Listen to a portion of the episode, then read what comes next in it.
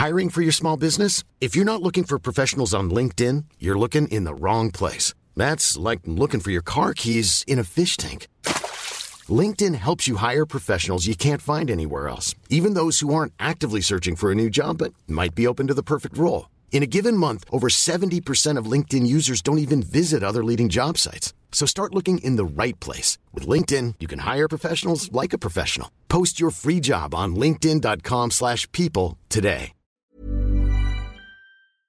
Eh, tu connais Tips? Tips, le podcast d'Ocha qui t'aide à lancer et à booster la croissance de ton podcast. Chaque semaine, on partage avec vous nos meilleurs conseils sur les grands préceptes du podcastisme. Euh, t'es sûr que ce mot existe? On va dire que oui.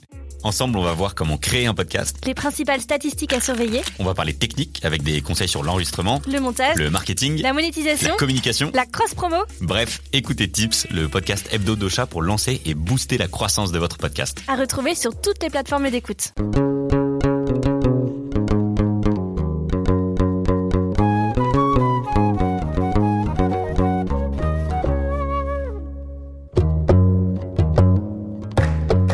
À tous. Cet épisode de Jeans est corollaire à l'épisode précédent. Les prédicateurs musulmans disent que la pornographie est la forme de zina, de fornication, la plus répandue aujourd'hui. Commettre la zina est une des choses les plus condamnées par la religion. Mais regarder un porno pourrait aussi entrer dans le terme de fahisha, un acte honteux, comme rapporté dans la sourate 7, verset 33 du Coran. Dit Les choses que mon Seigneur a en effet interdites sont des actes honteux, qu'ils soient ouverts ou secrets. Bon, admettons que mater du porno, c'est interdit en islam. Pourtant, même si certains pays musulmans prohibent la pornographie, d'autres n'arrivent pas à juguler les flux énormes de vidéos en libre accès, notamment grâce au VPN. D'aucuns distribuent même les DVD piratés de porno. Les jeunes saoudiens regardent du porno gay après minuit. Les Marocains en 2020 étaient dans le top 5 des visionnaires de contenu porno avec des personnes trans. Les Égyptiens raffolent des contenus vidéo lesbiens. Le Pakistan, la Malaisie, le Nigeria apparaissent en tête des pays qui réalisent le plus de recherches sur les mots porno et porno gratuit. La Turquie et l'Algérie dépassent la France dans les consommations et dans la diversité des catégories pornographiques. Enfin, aujourd'hui, on va s'attarder sur les stéréotypes et les archétypes formés par les imaginaires pornographiques en France. Et vous allez voir, ça vaut le détour pour mieux comprendre les enjeux de domination genrée, raciale et postcoloniale encore en 2021. Pour cet épisode, j'ai le plaisir d'interroger Tanguy Dufournet. Tanguy est sociologue du travail. Il vient de soutenir sa thèse de doctorat intitulée Le travail pornographique gay, jouissance et aliénation. Il est également enseignant à l'INSPE de Reims où il copilote l'ouverture d'un master accessible partout en France et à l'international nommé Inégalité, discrimination et territoire, IDT. Cher Tanguy, bonjour et merci d'avoir accepté l'invitation. Ah, bonjour Jamal, je suis ravi d'être euh, d'être dans cette émission et d'être invité, vraiment. Parlons peu, parlons bien. Avant l'année dernière, Beurette était en première position depuis plusieurs années en France en tant que catégorie pornographique. Pour protester, le hashtag Pavobeurette a été créé. Quels sont, pour toi, les différents stéréotypes véhiculés dans la pornographie sur les personnes arabes et ou musulmanes? Donc on a toute une série euh, en réalité de, stéréotypes qui sont à réactiver au moment du tournage des films et puis surtout au moment du montage. Euh, et qui précèdent même la production euh, pornographique. C'est-à-dire que la technique, voilà, la technique de filmage pornographique préférée par excellence, c'est le zoom. C'est, on va avoir des gros plans, etc. Et ben, le, pour le coup, la pornographie, par rapport aux stéréotypes ou aux représentations sociales, va avoir exactement le même effet, un effet de zoom. Donc, on va retrouver euh, tout un tas, pour répondre véritablement à la question, tout un tas de, stéréotypes euh, autour euh, des personnes euh, racisées qui, euh, qui sont liées aussi à une conception euh, du travail. Il y a eu les, les sciences euh, du travail qui ont été conceptualisées dans les années, enfin dans le, au 19e siècle, et ces sciences du travail vont cibler certains corps, et en particulier les corps racisés, en les catégorisant selon les origines ethniques, en disant bah, les Turcs, c'est plutôt pour la manutention, les Italiens, c'est plutôt pour travailler dans les champs, etc. etc. Et donc, avec bien sûr une essentialisation sur euh, des compétences corporelles innées liées euh, à l'origine euh, ethnique. Et donc, on va animaliser, bestialiser ces, ces, populations en leur prêtant ces caractéristiques-là naturalisantes. Et donc, du coup, ça, effectivement, c'est des choses qu'on va retrouver dans la pornographie, avec les hommes racisés qui vont devoir être gages d'une certaine virilité, puissance, d'une force en réalité assez, assez brute et, pour employer cette représentation-là sauvage. Et c'est donc là tout l'enjeu hein, de la dialectique qui va se mettre en place entre le sauvage et le civilisé, directement emprunté par les logiques coloniales. Il y a, donc ça, c'est le pendant, on va dire, négatif du stéréotype. Après, il y a tout le pendant pseudo-positif qui est cette idéalisation du, stéréotype. Et là, on parle plutôt d'ailleurs d'orientalisme avec une fétichisation, en particulier des hommes arabes, et pas n'importe quel homme arabe. Généralement, c'est, ça va être, parce que c'est pas tout à fait des hommes, en plus, c'est, des prépubères souvent. Et c'est, là où c'est intéressant, cette, ce rapport d'âge qui se joue aussi, parce qu'on voit bien qu'il y a une imbrication euh, de rapports sociaux, que ce soit l'âge, la race, euh, la classe, etc., qui, produisent des choses spécifiques. Là, le rapport d'âge est important parce que du coup, le fait que ce soit des corps plus jeunes, imberbes, euh, ils perdent cette dimension menaçante qui, qui peut aussi exciter dans le pendant plus négatif du sauvage, etc. C'est comme les Eras et les Éromènes dans la Grèce antique, il y avait une euh, parfaite euh, complicité entre les deux tant que euh, le jeune ne passait pas l'âge de, d'être adulte et de pouvoir être à son tour homme, et donc qu'on tombe du coup là dans le vice, mais que tant que c'était de l'ébéphilie, c'est-à-dire de l'amour adolescent ou, ou de la sexualité ben, prépubère, on pouvait s'autoriser en fait ce côté euh, inoffensif, naïf, candide euh, de la sexualité. C'est ça. Après, ce qui, euh, ce qui l'élément, enfin le critère démarquant entre justement ce passage à l'âge adulte et ce monde de, l'adolescence ou de l'enfance, le critère particulièrement démarquant, ça va être celui du poil. En fait, il y a, dès lors qu'on qu'on fait sa puberté, qu'on a une pilosité, on passe euh, dans le, monde euh, adulte et donc effectivement dans, l'organisation euh, sociale grecque antique, on était sur ce mode d'appréciation-là. Et je pense qu'effectivement, c'est des choses qui restent et qui ont perduré dans, nos appréciations de, de, certains corps. Je pense notamment au film de Nouri Bouzid, Business, à l'Armée du Salut, à L'Homme de Cendre, tous ces films-là qui parlent justement de ces jeunes corps et faibles qui sont disponibles pour les hommes blancs. En fait, de manière générale, la pornographie euh, participe euh, à, l'organisation euh, sociale. Et ce qui va être particulièrement intéressant, c'est que la pornographie s'inscrit dans ce que Fassin en particulier appelle la démocratie sexuelle. Et cette démocratie sexuelle reprend cette dialectique du sauvage et du civilisé, du eux et du nous. on va avoir une création dynamique de lignes de démarcation, de frontières entre ce et, et ce nous. Nous sommes civilisés, ils sont euh, sauvages. Euh, nous, sommes, nous avons une sexualité libérée, ils ont euh, une sexualité conservatrice. Pour le coup, en France, on a, une, droite conservatrice un peu en retard parce que les, droites conservatrices des autres pays européens, eux, ont très bien compris qu'il fallait être du côté du mariage pour tous, par exemple. Parce que ça permettait de dire, nous, nous sommes favorables à nos minorités sexuelles, vous, vous êtes euh, au contraire euh, euh, des barbares qui les maltraitent. Là, dans cette dialectique-là, qui, est, qui est très importante, elle se rejoue aussi dans l'imaginaire pornographique du eux et du nous. on évoquait au, tout, début la question de la beurette, mais c'est aussi la question des hommes racisés dans, la pornographie. En fait, là, on peut faire généralement la beurette, je mets des guillemets, se, retrouver face à, des hommes blancs qui vont, euh, qui vont euh, la dominer, euh, l'épanouir sexuellement, etc. etc. Et, même dans, certains films hétérosexuels, on peut observer le passage de la femme voilée à la beurette, dans le sens où il y a toute une dimension de dévoilement qui va rentrer en ligne de compte dans l'érotique nationaliste de, de, cette pornographie-là, et qui rejoue donc ces, dynamiques du et du loup.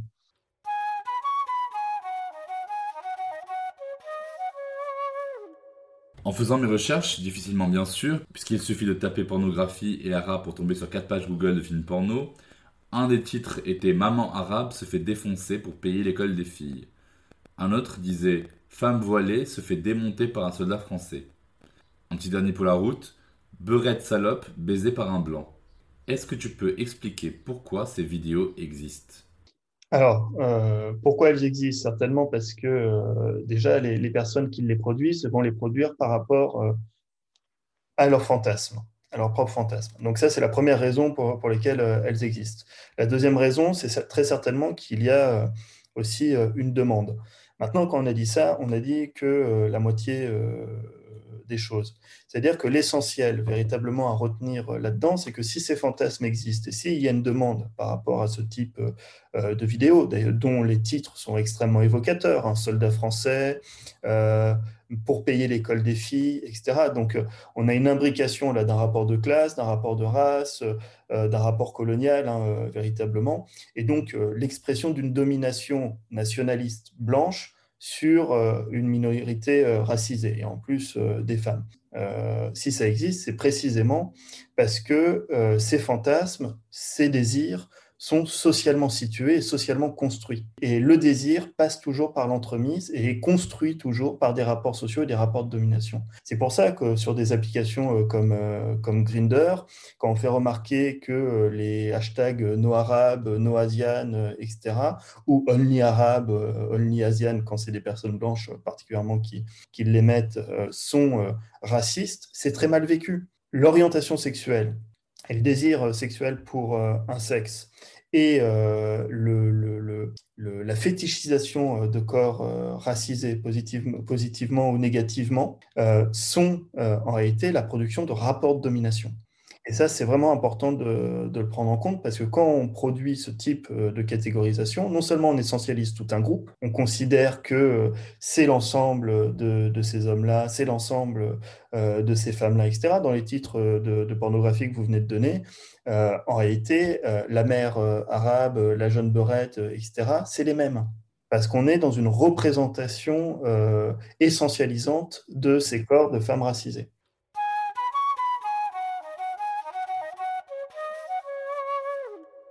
Il y a les jeunes arabes à la virilité exacerbée, les jeunes femmes asiatiques forcément soumises et disponibles. Quelque part, le porno véhicule de nombreuses idées reçues concernant le genre et la race, qui viennent souvent alimenter les machines fantasmagoriques masculines. Virilité, conquête, possession, constitueraient ainsi l'archétype de ces fantasmes, toute sexualité confondue. Pourquoi on a bestialisé et animalisé les corps arabes dans l'imaginaire pornographique alors, euh, tout dépend si elle est dominée ou euh, si elle est menaçante. Et comment ça peut se comprendre? C'est parce qu'on a des figures euh, extrêmement paradoxales qui ont traversé aussi l'histoire. Euh, de, cette représentation euh, de l'homme euh, arabe. Todd Shepard le, développe bien, d'ailleurs, dans, son livre. Du coup, peut-être déjà un premier élément de compréhension. Il faut savoir que les mouvements homosexuels, dans un premier temps, ont été du côté de la lutte antiraciste, décoloniale, etc. On avait un manifeste, alors je ne me rappelle plus exactement du titre de ce manifeste-là, où des hommes homosexuels disaient « on se fait enculer par des Arabes ». Les 343 salopes. Voilà, et euh, absolument. Et du coup, c'était euh, l'idée de, ce manifeste, c'était de renverser la domination euh, raciste. Là, on voit bien que l'enjeu n'est pas tout à fait le même que la réappropriation qu'on peut avoir actuellement de la bestialité des hommes racisés qui vient prendre et soumettre la virilité masculine blanche. Donc ça, c'est un, premier, euh, un élément d'analyse. Le deuxième élément euh, d'analyse, c'est effectivement euh, toute la figure de, l'homme racisé menaçant, conquérant, violeur, etc., qui, et puis toute cette rhétorique autour du, du, grand remplacement, si vous voulez, qui trouve aussi sa figure sexuelle en réalité. Et donc, c'est pour ça qu'on a ces deux figures ambivalentes euh, de, l'homme arabe, des hommes racisés euh, de manière générale, et qui sont euh, bien sûr antagonistes parce que on construit de toute manière des stéréotypes qui se contredisent entre eux au sein d'individus qui sont euh, complexes, qui peuvent et donc qui sont tout à fait d'un point de vue individuel spécifique, etc., qui peuvent se retrouver à la fois dans une virilité, enfin dans une sexualité virile tout en étant efféminée. Enfin, vous voyez, donc il y a des, constructions après individuelles qui, qui se font et qui et le stéréotype évidemment ne rend absolument pas compte des réalités, euh, des sexualités des, individus. Et, là où il y a un piège euh, du désir, et en particulier dans, un prisme de lecture racialisant, c'est que euh, on va avoir tendance à coller ces stéréotypes à des corps individuels en disant tu dois correspondre à ça. Et donc, il y a cette espèce d'incompréhension, par exemple sur les applications, de trouver des hommes racisés et féminés. Ben non, homme racisé, il n'est pas efféminé, il est censé être masculin, viril, etc. Vous voyez, donc il y a, toutes, euh, toutes, ces représentations qui s'entrechoquent et, et, ces stéréotypes qui produisent des choses euh, spécifiques, puis surtout des, souffrances et, des violences. Tout ce qu'on rend érotique, c'est euh, une violence réelle. Euh, là, dans, les titres que vous donniez sur le soldat français, ce qu'on traduit, c'est un viol. Euh, ce qu'on traduit, c'est euh, des violences sexuelles. Ce qu'on traduit, c'est... voilà. Et il y a toute une érotisation de la violence coloniale qui participe aussi à sa romantisation, parce que concrètement, toute la rhétorique autour des éphèbes, c'est des viols de jeunes enfants. Hein, voilà. Euh, donc il faut dire, enfin voilà, il y a aussi la réalité sociale qui est euh, bien plus terrible que le stéréotype ou le, discours romantique que euh, la littérature ou la cinématographie ou même la, production pornographique peut en faire.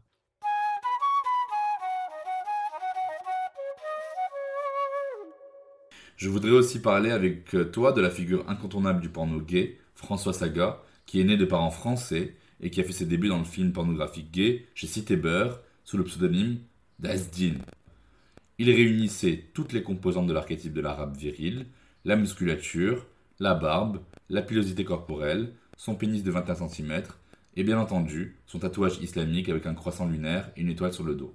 Lui comme d'autres ont exploité cet imaginaire où l'interdit religieux prédomine, où on sert le thé en étant de Kaïdal, avec une fétichisation des banlieues, des murs délabrés et des caves bétonnées. Comment tu expliques tout ça? En fait, pour, euh, François euh, Saga particulièrement, euh, je crois que ce qui est, ce qui est intéressant, c'est de comprendre les processus de racialisation. François Saga, il n'est pas perçu comme français. il y a eu toute une construction dans une configuration cinématographique et donc tout un travail de, de production d'images qui a racialisé le corps de François Saga. Aujourd'hui, je suis sûr que si euh, vous interrogiez euh, des personnes, euh, voilà, et eh ben, qui, des, hommes gays, par exemple, qui consomment ce type de, pornographie, vous diraient, ben non, François Saga, il est arabe. Bon, parce qu'on a construit un, imaginaire autour, on a construit un imaginaire autour d'un corps. Donc ça, c'est un c'est un premier élément.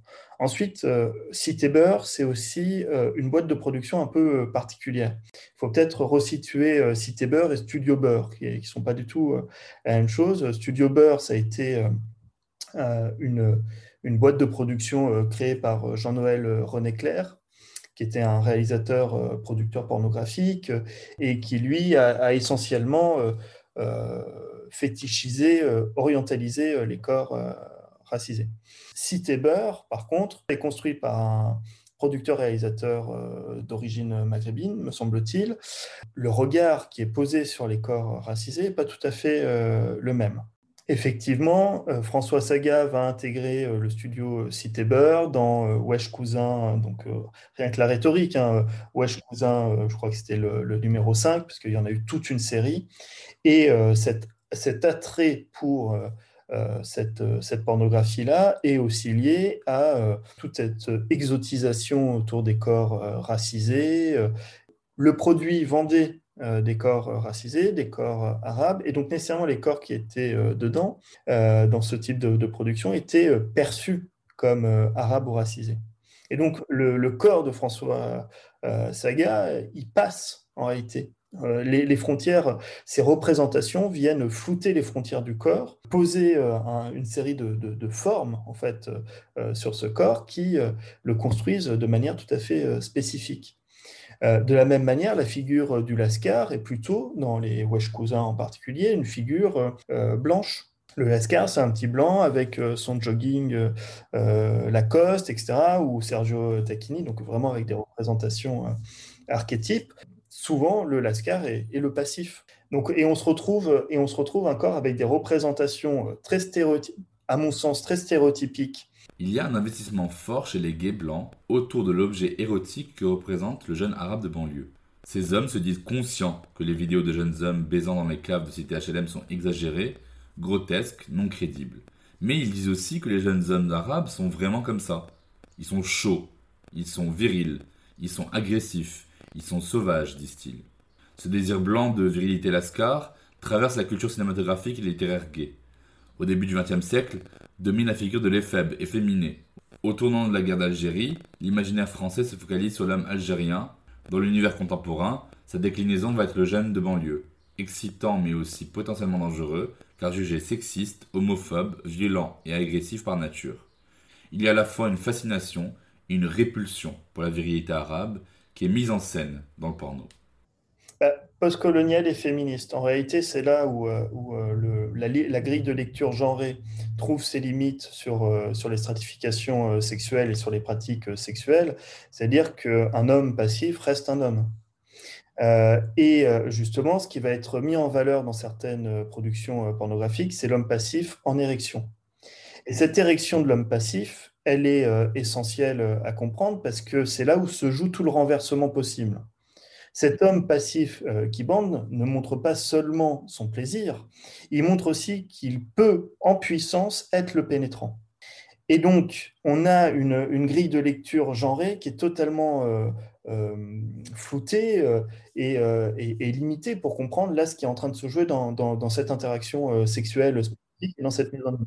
Et donc, euh, donc voilà, et c'est pour ça qu'il y a certaines, et c'est pour ça que c'est intéressant de, de, regarder euh, quelle boîte euh, de, de, production, quelle société de production pornographique s'intéresse à montrer des corps passifs en érection et quelles autres non. Effectivement, tout, tout l'objet de ma thèse, qui était une thèse de sociologie du travail, a été d'analyser ces organisations de travail, ces conditions de travail et le rapport au travail. Euh, et, du coup, euh, ce qu'on observe, c'est que donc il y a une grande mutation à partir des années 2000 qui est liée euh, à Internet et progressivement la paupérisation et la disparition des boîtes de production pornographique. C'est lié à, trois processus. On peut déjà en donner un qui est celui de, la loi X hein, qui, a, qui, a, été votée et qui impose en fait une taxation spécifique sur les produits euh, pornographiques. À partir de là, euh, les cinémas X, euh, les DVD ont commencé à disparaître, qu'ils étaient taxés plus que n'importe quel autre produit. Deuxièmement, effectivement, avec Internet, donc bah, les, supports DVD se sont numérisés. Et avec ça, s'est développé en réalité le piratage. Et donc, on a tous ces tubes, Pornhub, YouPorn, etc., qui euh, fonctionnent comme Netflix avec euh, leur hashtag et donc leur catégorie euh, pornographique, mais les vidéos qui sont dessus sont majoritairement des vidéos piratées. Ça veut dire que concrètement, un réalisateur, un producteur produit un film, un mois après, donc il peut en tirer, donc il le publie, il peut en tirer des bénéfices sur son site internet pendant à peu près un mois avant qu'il soit piraté et mis en ligne. Et donc, donc du coup, ça veut dire qu'il y a une manne euh, financière qui euh, est récupérée par, euh, par l'économie du clic, qui est celle des tubes. Et donc, ces, boîtes de ces sociétés de production sont, sont affaiblies. Et donc, on a une disparition progressive des sociétés de production pornographiques. et c'est pour ça qu'émergent aujourd'hui les structures type OnlyFans, parce qu'on va aller directement de l'acteur ou de l'actrice pornographique au public. Donc ça, c'est un premier élément. Ça veut dire que cette paupérisation va euh, conduire à des conditions de travail euh, plus euh, compliquées, à l'amoindrissement des tournages. Pour donner un, exemple, là où il y a cinq tournages pornographiques hétéros par semaine, il y a un tournage pornographique gay par semaine. Avec ça, c'est traduit la, la baisse des cachets. Donc, c'est-à-dire que le salaire pour une scène d'un acteur est aujourd'hui très bas ça va de 80 euros à 150, euh, 300 euros, selon euh, les pratiques. Et c'est là aussi donc tout l'enjeu de, de, cette hiérarchie des salaires, c'est qu'il y a des pratiques qui vont être mieux rémunérées que d'autres. Alors par curiosité, c'est quoi la condition des personnes devant la caméra aujourd'hui en France qui sont, rappelons-le, aussi des travailleuses du sexe? Comment sont-ils, elles et elles, perçus par rapport à leur métier? Est-ce qu'ils sont en bonne santé? S'ils font pas, bah, il y en a plein d'autres qui peuvent faire et que du coup, bah, ils vont disparaître. Et c'est pour ça qu'on a un très fort turnover en réalité. Donc, ils vont être amenés à, accepter euh, un certain nombre de choses, dont les pratiques euh, barbac, sans capote. Et donc là, il y a tout un calcul du risque. C'est que la responsabilité du risque est transférée aux travailleurs et aux travailleuses plutôt qu'à la société de production. Ensuite, il y a la PrEP. Donc ça, c'est une révolution biomédicale qui est en train d'arriver, effectivement, et qui, euh, du coup, permet euh, de limiter l'exposition au VIH. Euh, sauf que ça ne protège pas des autres IST. C'est-à-dire que s'ils avaient un véritable statut qui était reconnu, eh ben, ils pourraient s'organiser véritablement euh, en syndicat, revendiquer un certain nombre de choses, être protégés comme ils ne le sont pas aujourd'hui. Et donc, il y a un statu quo législatif aujourd'hui en France sur la pornographie. Ce qu'on remarque et ce qu'on observe, c'est que les boîtes de production pornographique, enfin les sociétés de production pornographique gays, reproduisent aussi des normes blanches. Euh, je me suis intéressé à la blanchité, à la construction des normes blanches, puisque l'approche intersexuelle permet aussi de, penser la domination euh, et les dominants. Donc. Euh, et donc, du coup, ce que j'ai observé, c'est qu'il y a un impératif, quelles que soient les sociétés de production, qui est de faire son coming out. Et donc, on demande aux acteurs de faire leur coming out ou d'avoir fait leur coming out.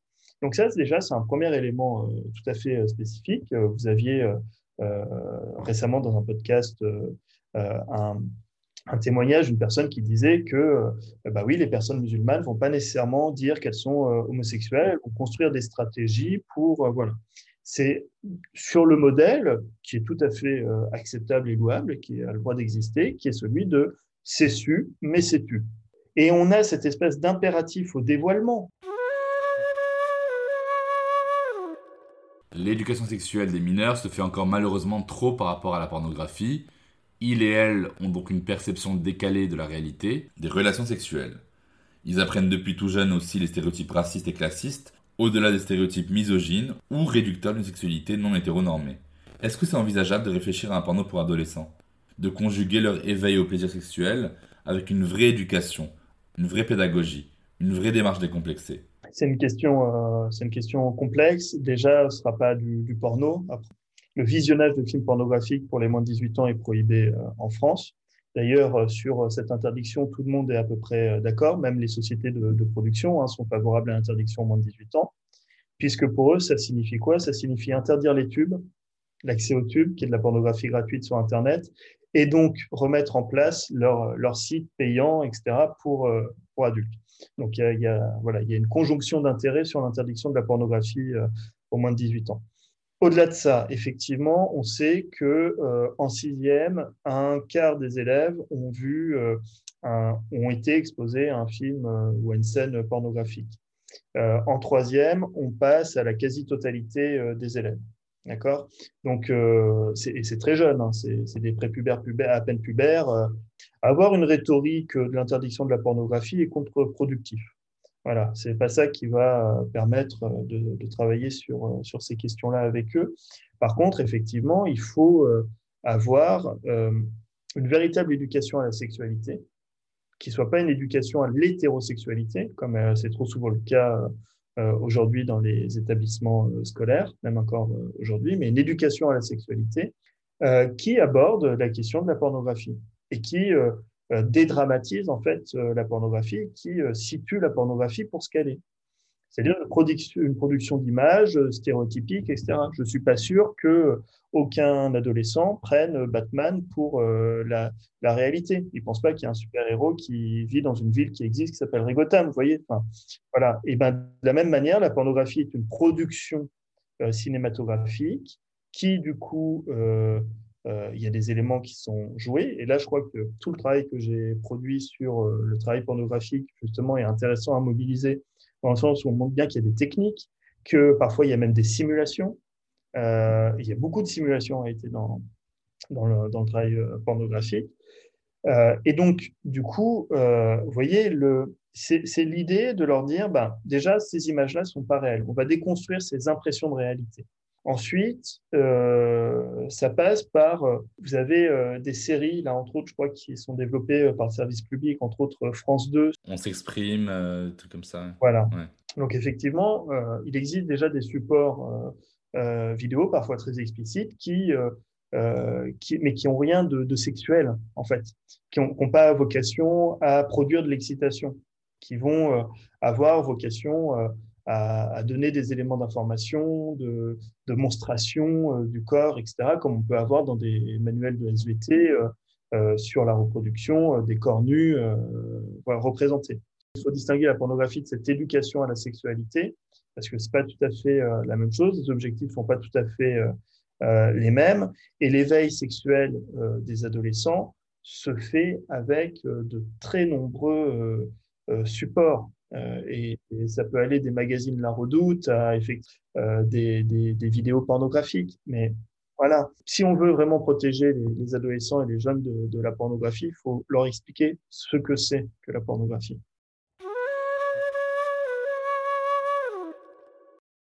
Enfin, hormis le porno féministe d'Ovidie ou de l'homme de G que je viens d'interroger dans l'épisode d'avant, les femmes sont principalement confrontées à une offre pensée par et pour les hommes, autour de l'orgasme hétérosexuel masculin et des fantasmes hétéronormés. Comment faire pour que le porno reflète une plus grande diversité sexuelle? Est-ce que tu penses qu'il est possible d'imaginer un porno éducatif, féministe et dénué de stéréotypes raciaux? Alors euh, oui, c'est tout à fait euh, possible euh, de, l'imaginer. il y a, effectivement la pornographie d'Ovidie qui qui emprunte au code féministe, mais Ovidie est elle-même féministe, donc ça aide aussi à, sa production euh, pornographique. On a euh, Wendy Delorme, je crois, qui est aussi euh, réalisatrice. On a Erika Lust qui produit, pour le coup, aussi une, une, pornographie féministe. Et me semble-t-il, mais on peut me, faire des objections là-dessus, mais il me semble qui s'éloigne aussi de certains stéréotypes raciaux. Euh, entre autres, euh, je, crois que c'est Eric Alost euh, qui l'a produit, entre autres une scène de, plan à trois bisexuel avec un, homme noir, un homme blanc, une femme blanche, et voilà, et puis un mélange en fait de, ces corps avec avec tout un discours érotique ou contre-érotique sur ou contre pornographique sur ces corps-là. Donc oui, il est possible évidemment de produire euh, de, nouvelles images, de, nouvelles représentations, etc. On voit bien que dans le cas d'Ovidie, d'Eric Allos, de Wendy Delorme, ça s'appuie sur un, bagage théorique, euh, réflexif euh, relativement important, parce que ça veut dire qu'il faut en être passé par la déconstruction de toute une série de représentations dominantes. Et pour reprendre les propos d'Alice Coffin, penser en dehors euh, de, des hommes, quoi, et, euh, penser d'abord à partir de soi, avec voilà. Donc ça, c'est un, premier élément, je pense, important. Et il y a une deuxième chose que, vous disiez dans, votre question, qui est effectivement aussi très importante à aborder, ces femmes qui consomment de la pornographie gay. En réalité, les hommes hétérosexuels consomment aussi de la pornographie gay, parfois euh, c'est juste des scènes d'hommes en train de se masturber. C'est ce qu'ils regardent le plus. Des, hommes en train de se masturber, pas nécessairement euh, entre eux, juste chacun de son côté, mais parce que euh, il y a cette espèce d'intérêt pour le corps masculin. La masculinité produit de l'homoérotisme, hein, et la masculinité hégémonique produit de l'homoérotisme. Hein. donc, c'est là où on se fait un peu avoir avec la pornographie si on pense que les catégories sexuelles correspondent aux catégories pornographiques. C'est pas du tout la même chose.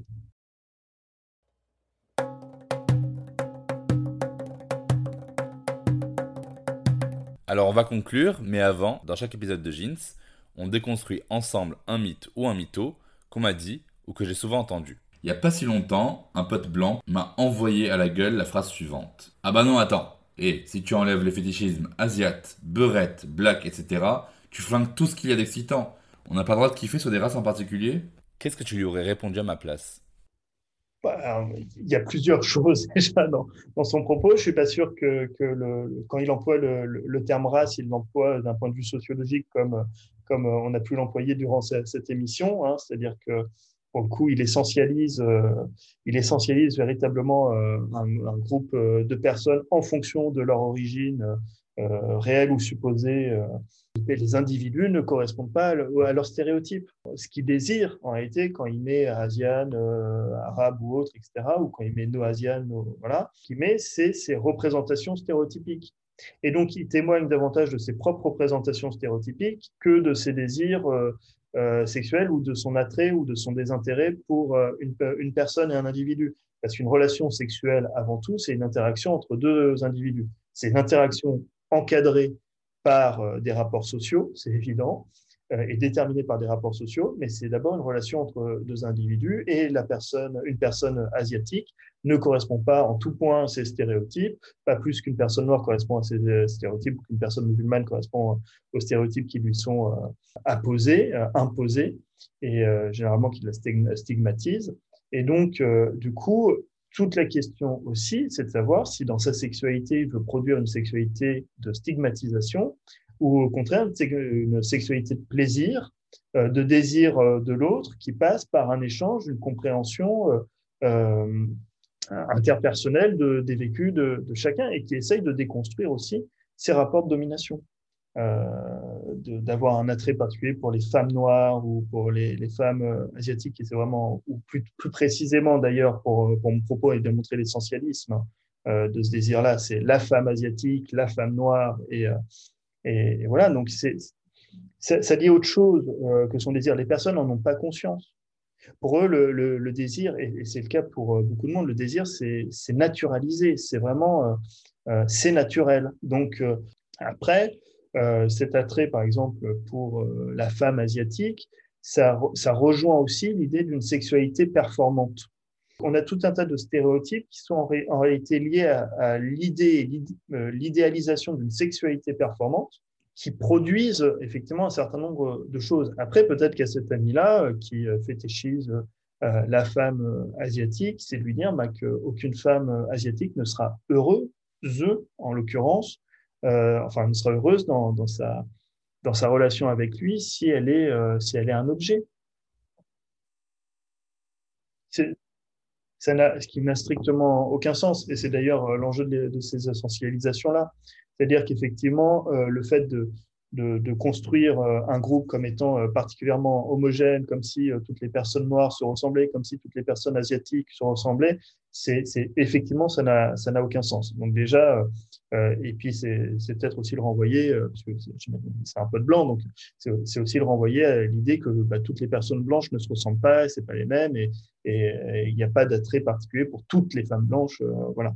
Donc il y a, a peut-être effectivement un élément euh, important de, de, déconstruction là, c'est-à-dire de déconstruire ces espèces de généralisations euh, vides de sens qui désenvisagent justement, enfin, le désir, là en l'occurrence, euh, c'est peut-être le dernier bastion à abattre dans les rapports de domination. C'est-à-dire que ce, cet ami, ça en passera d'abord par une déconstruction du racisme, une conscientisation des rapports euh, euh, de domination sexiste, raciste qui existent euh, dans les sociétés, comment ils sont structurants, comment ils sont systémiques, comment ils sont invisibilisés, et du coup l'amener progressivement à déconstruire ses propres, ses propres reproductions de représentation raciste, etc., dans, ses propres relations, et par rapport à soi. Et c'est seulement à partir de là, je pense que une fois qu'on aura déblayé toutes, toutes ces couches de social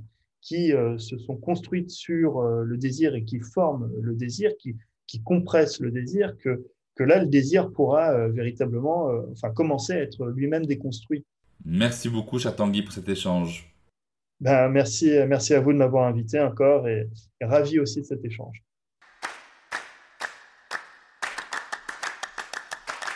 Alors, si on devait rappeler quelques points essentiels à retenir, ce serait 1. Il faut déconstruire les stéréotypes à partir du porno et penser en dehors des hommes hétérosexuels cis blancs pour revenir à ce que notre propre désir dit de soi. La pornographie renvoie à des catégories sexuelles et renforce souvent intentionnellement les stéréotypes marketés pour plaire au grand public. Il s'agit souvent d'essentialiser un groupe de personnes selon leur origine, leur couleur de peau, leur religion, etc. Donc aimer la femme noire ou ne pas aimer la femme asiatique, ça dit autre chose que son propre désir. Posez-vous des questions. 2. Dans le porno gay, certaines productions montrent l'homme passif en érection et prouvent qu'il peut en puissance être le pénétrant aussi. On a donc une grille de lecture genrée où l'homme passif n'est plus rapporté à la figure supposément inférieure de la femme pénétrée. Il existe donc des relectures possibles des rapports de classe, de genre et de sexualité transmissibles par le porno. Un espoir est donc possible. 3. Les nouveaux sites et structures type OnlyFans émergent pour les travailleuses du sexe ou pour le grand public parce que les conditions de travail sont compliquées, les offres de travail sont faibles, les cachets baissent et les pratiques demandées parfois trop extrêmes redirigent les travailleuses du sexe vers une offre directe à celles et ceux et celles qui visionnent les images produites. Merci de nous avoir écoutés. Vous trouverez toutes les références évoquées dans la description de cet épisode. Je vous mets aussi plein de bouquins et de films en rapport avec la thématique de l'épisode pour les plus curieuses et les plus curieux d'entre vous. Ce double épisode d'aujourd'hui est terminé. Je vous donne rendez-vous jeudi prochain dans Jeans pour un épisode absolument inédit. Que vous soyez sur Spotify, Apple Podcasts, Google Podcasts, Deezer ou autre, n'oubliez pas de vous abonner au podcast Jeans et de laisser vos questions, vos commentaires Abonnez-vous au compte jeans-du-bas podcast sur Instagram. Partagez autour de vous et n'hésitez surtout pas, mais alors surtout pas, à bien noter l'épisode si vous a intéressé. À la semaine prochaine dans Jeans.